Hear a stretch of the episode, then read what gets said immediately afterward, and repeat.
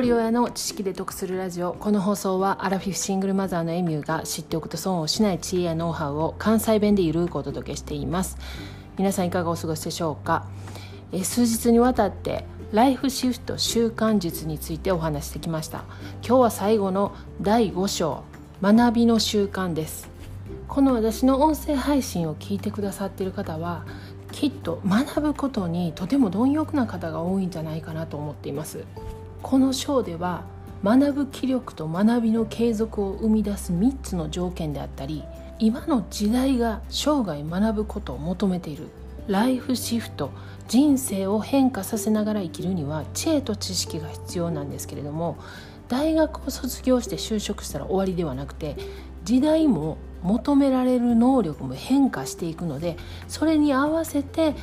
随時勉強をしながら自分の人生をコントロールしていく必要があると書かれています。ここで私がピックアップしたいのは無形資産の作り方というところです。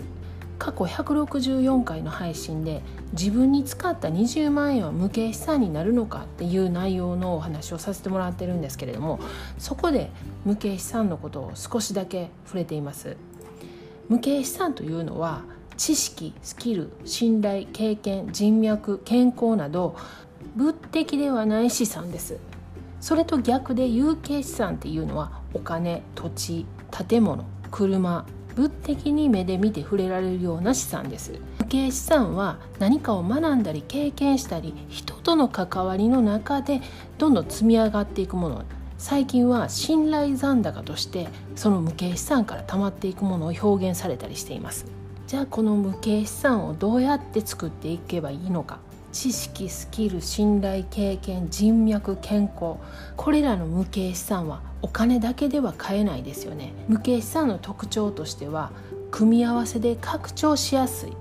でも習得しにくくて譲渡しにくい。ですがインプットとアウトプットする習慣で身につけていくことができるということなんですね。でインプットのコツなんですけれども例えばセミナーとか講演に行った時に単に講演者の話を聞いて暗記するとかそういったことではなくて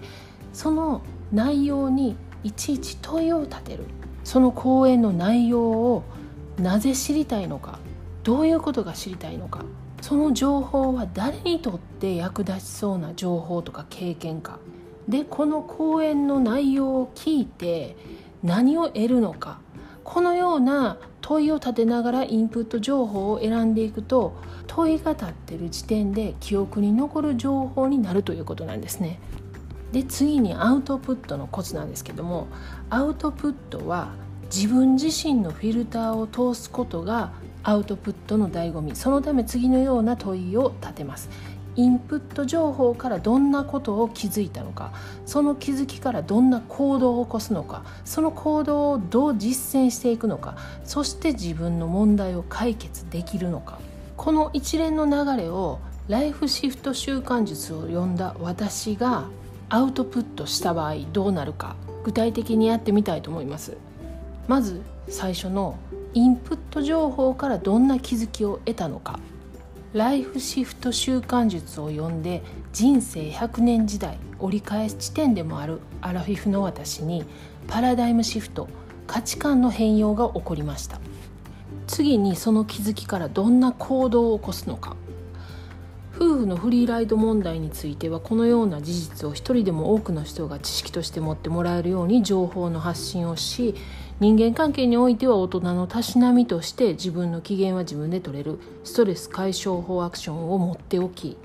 自身の感情を良し悪し族では判断せず好き嫌い族でとどめる。子育てにおいての罪悪感自分で自分を縛っていないか自身のアンコンシャスバイアスに気づく。お金に対する意識については損益分岐点を算出し固定費を下げる。自分の価値観をどこに置くか。いざという時のためにお金についての知識を持って使い方を考える。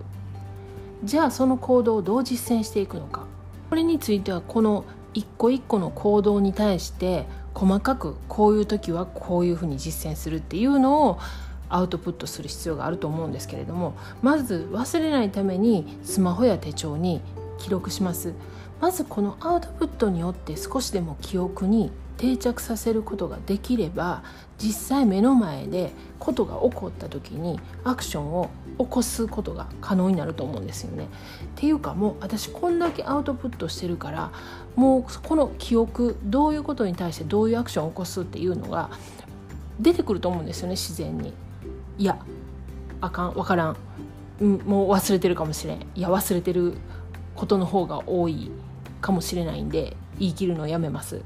あのとりあえずアウトプットしてちょっとでも記憶に残すように努力します。そして最後に自分の問題を解決できるのか。